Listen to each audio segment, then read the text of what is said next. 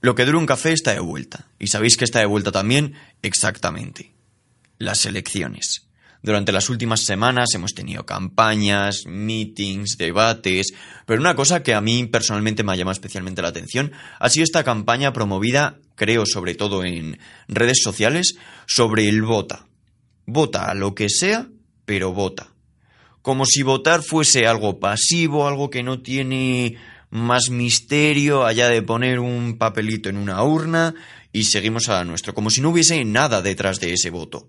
En el programa de hoy no nos vamos a centrar en esta campaña del vota, sino en la otra cara de la moneda, en la abstención. Pero no cualquier tipo de abstención, sino lo que se llama la abstención crítica. Para ello, tenemos un invitado de lujo, Iker Madrid. Iker es politólogo y cogestiona Contracultura, un medio especializado en divulgación y opinión política. La motivación que hay detrás de este episodio son dos artículos que escribió Iker sobre el tema, sobre la abstención, la abstención crítica, hizo un mapeo del perfil del abstencionista, es decir, qué clase de persona tiende a abstenerse, por qué, incluso hizo un brillante análisis sobre la evolución de la historia reciente del parlamentarismo.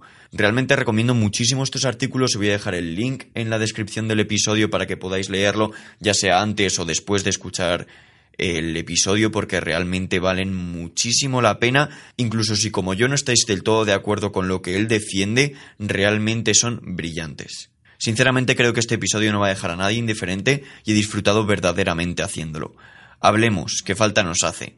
Mi nombre es John Baldwin. Bienvenidos a Lo que dura un café.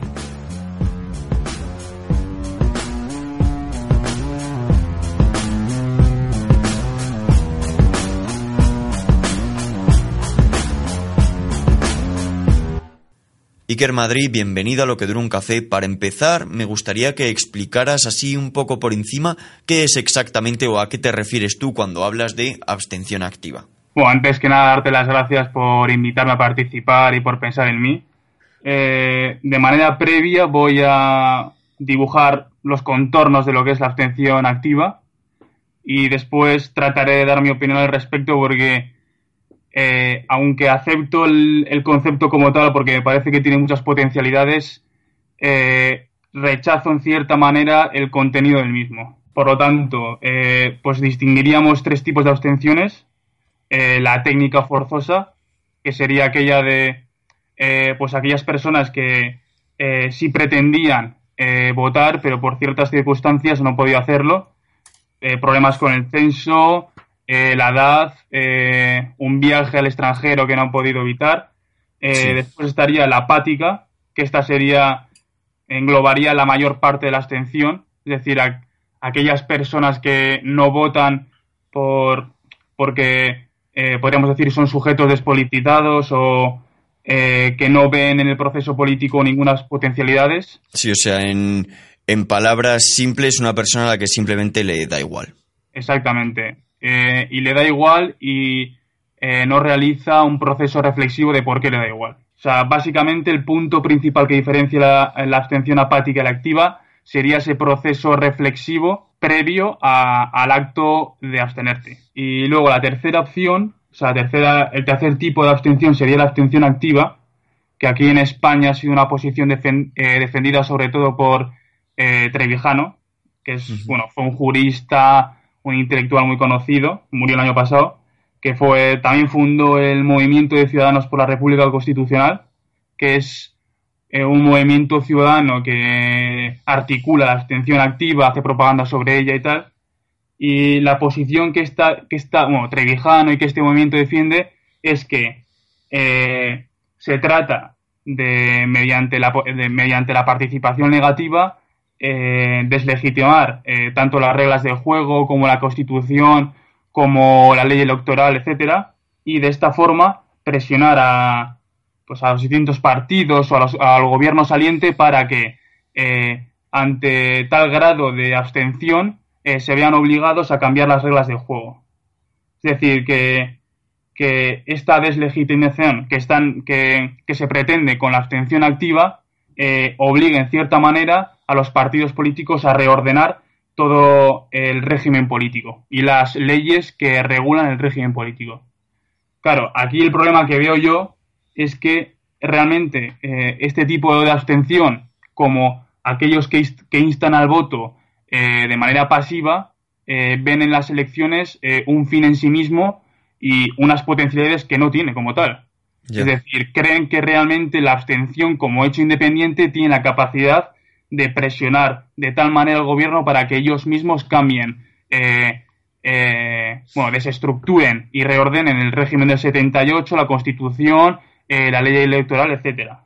Por lo tanto, como te decía al principio, creo que el concepto es, es bastante sugestivo porque se diferencia de esa abstención apática aunque creo que tendría que ser una abstención eh, crítico-activa, en el sentido de eh, eh, no ver en la abstención como hecho aislado algo que realmente traiga, traiga condiciones necesarias para la emancipación, pero que bueno, lleve al individuo a ser un sujeto activo y consciente del proceso político. Es decir, que le haga replantearse eh, el porqué de las limitaciones del parlamentarismo, del régimen político, etcétera. Vamos a dejar de lado por un momento a, esos votantes que se abstienen porque no pueden por motivos de salud o lo que sea, porque al final eso es algo que, no afecta realmente, porque es, es, un mal mayor, ¿no? O sea, no, no depende de la persona.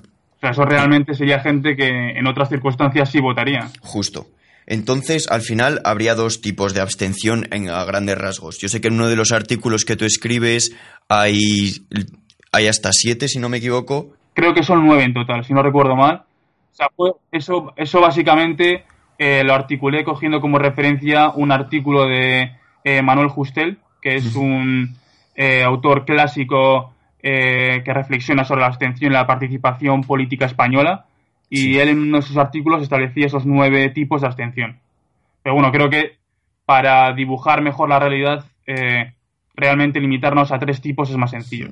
Vale, pues centrándonos en los dos que son, digamos, una decisión propia, la política y quienes tras un, periodo de reflexión crítica deciden no participar en, en el sistema, yo creo que puede haber mucha gente que piense que da igual, porque al final es es no participar, entonces que lo hagas por una razón o por la otra, a final de cuentas el resultado es el mismo, ¿no? ¿Tú qué piensas sobre esto?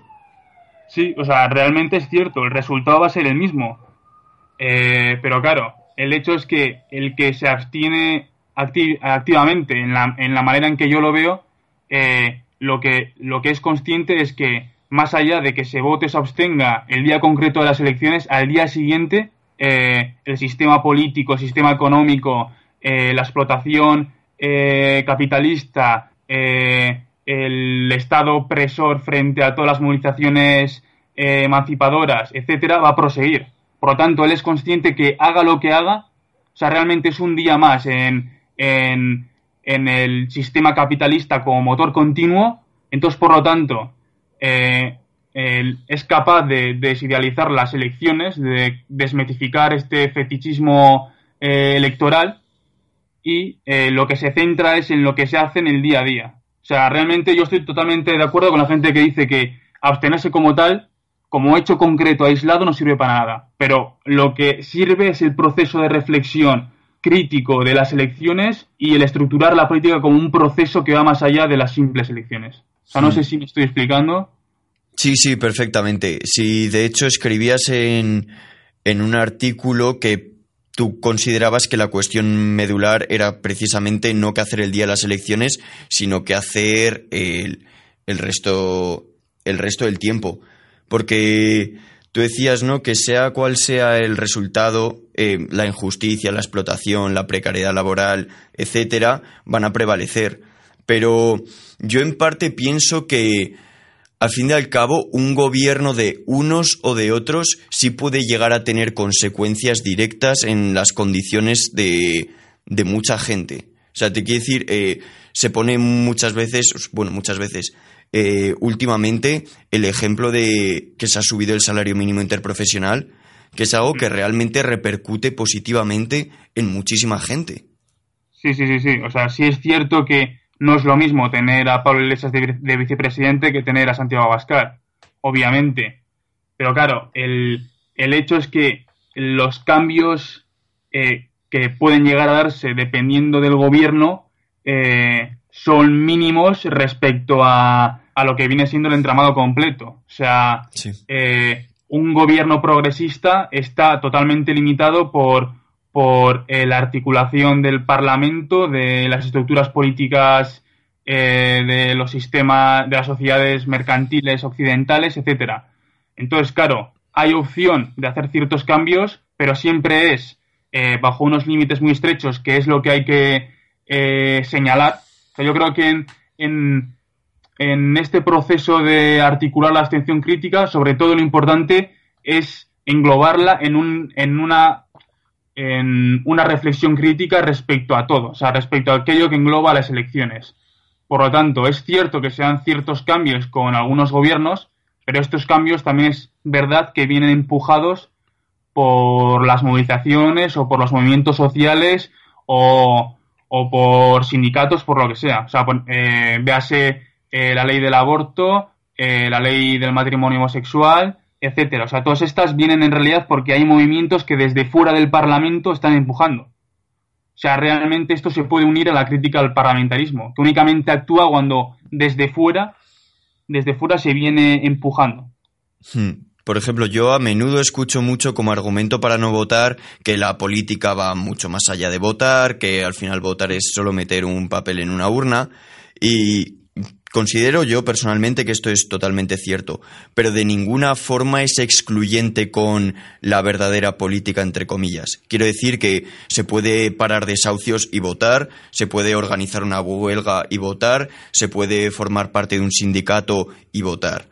Entonces, ¿cómo no votar beneficia o es más coherente que votar? Claro, claro. Eh, eh, aquí habría que recapitular un poco y volver a lo que decía al principio. O sea, creo que eh, es cierto que se puede dar, eh, hay gente que vota y que después participa en movimientos sociales, movilizaciones, etcétera, pero lo que se, o sea, articular un discurso, ya sea abogando por la abstención, ya sea abogando por el voto, tal y como se está dando ahora, lo que hace es constituir un tipo de sujeto que ve la política como algo pasivo. O sea, eh, básicamente cuando en mis artículos eh, critico el tipo de discurso hegemónico y dominante que se está dando ahora en ciertos eh, pues, periódicos, perfiles de redes sociales, incluso youtubers, que únicamente instan al voto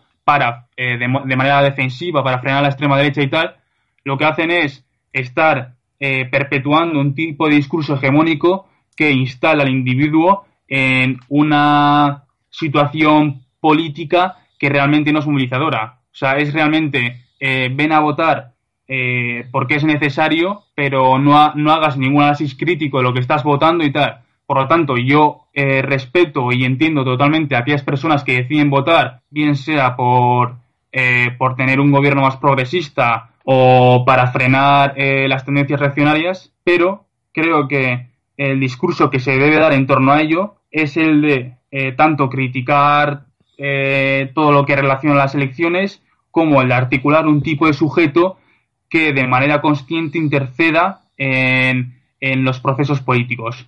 Y, y, uniéndolo con esto, me parecen igual de... O sea, son dos caras de la misma moneda aquellos que instan eh, o hacen apología al voto de manera crítica que aquellos que instan a eh, abstenerse creyendo que en esto mismo reside alguna potencialidad.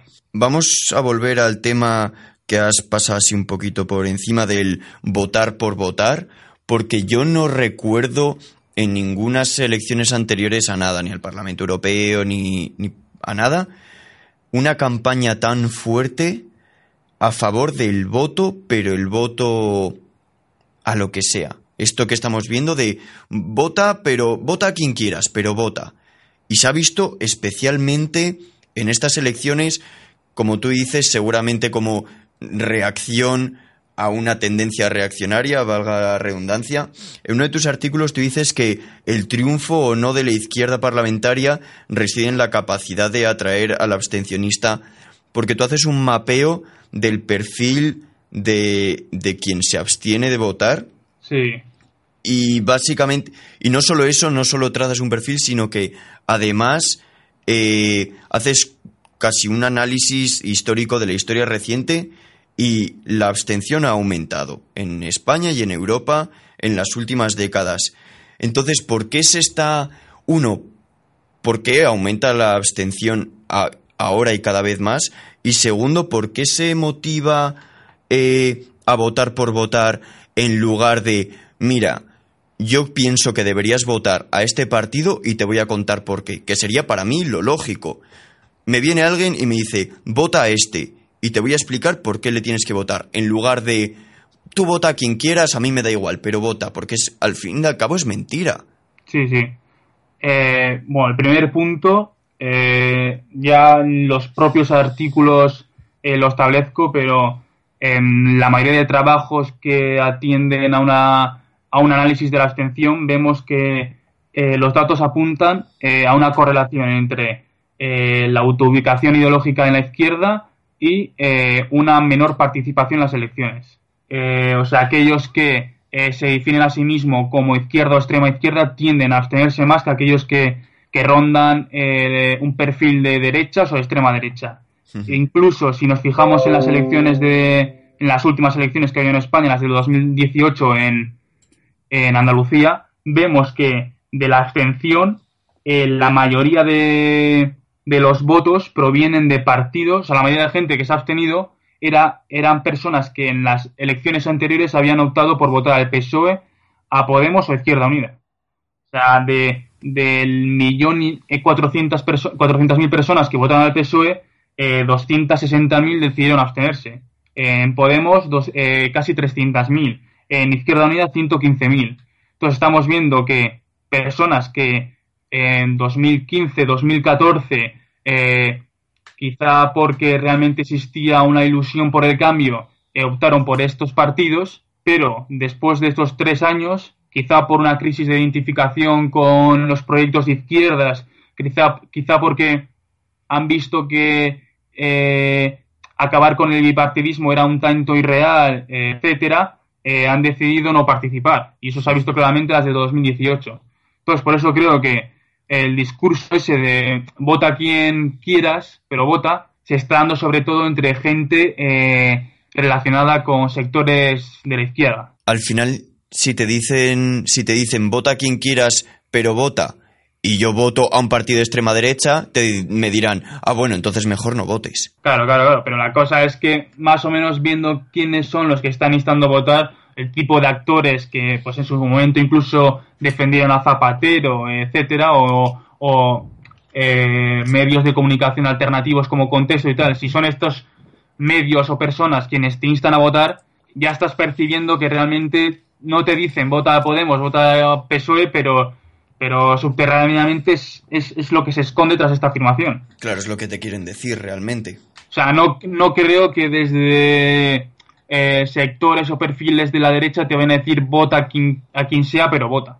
Claro, Porque realmente la abstención para ellos no es tanto un problema como se ha visto en Andalucía. Incluso puede beneficiarles. Entonces, claro, por ejemplo, el, el sábado pasado fue dio un meeting Pablo Iglesias en, en Ocharcuaga, que es un barrio de Bilbao, en las últimas elecciones generales eh, participaron el 45%. Y vino, vino Pablo Iglesias y los de Podemos dieron un meeting concretamente en este barrio, que creo que para ellos fue un acierto. Eh, claro, y eh, en el discurso y tal, lo que apelaban era no tanto a los indecisos, sino a la gente que hasta ahora se haya abstenido.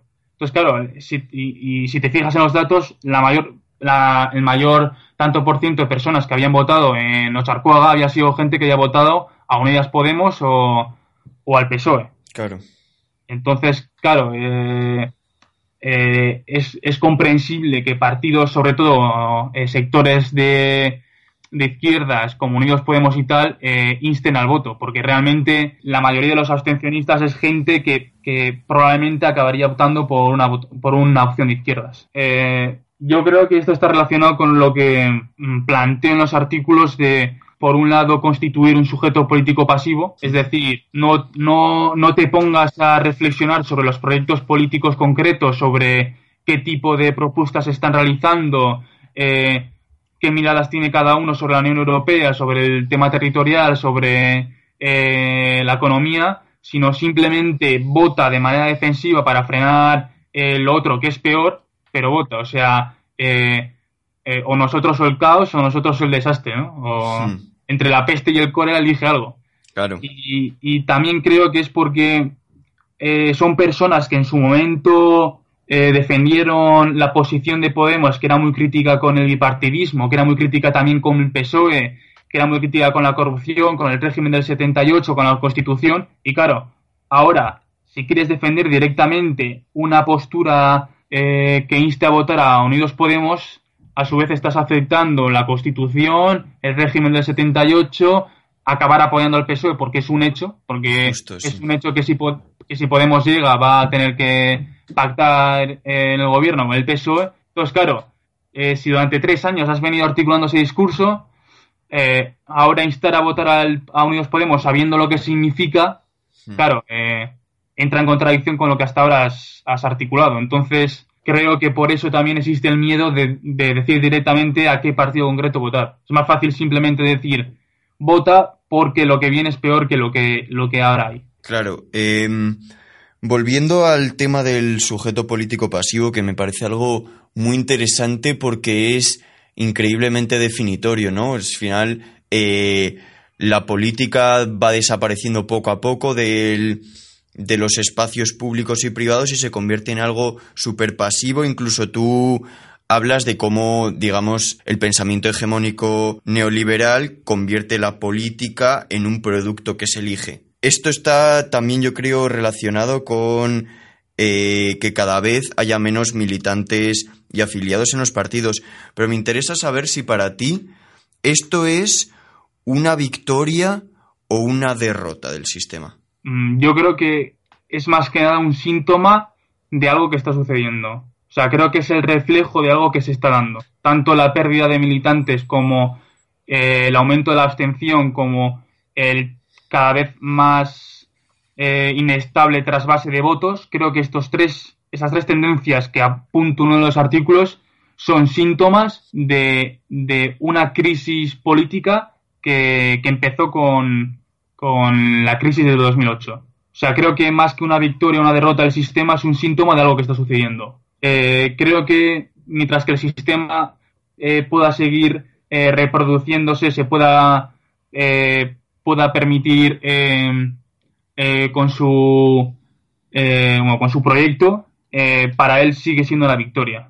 Ahora bien, creo que para los partidos institucionales clásicos es una derrota en la medida en que tener menos militantes significa tener menos base que, que trabaje para ti, tener menos votos estables. entonces, eh, respondiendo a tu pregunta, creo que no es ni una victoria ni una derrota, simplemente es un síntoma. Creo que al sistema lo que le interesa es eh, seguir reproduciéndose y mientras que esto suceda, da igual que, haya menos eh, militantes, haya más abstención, etcétera.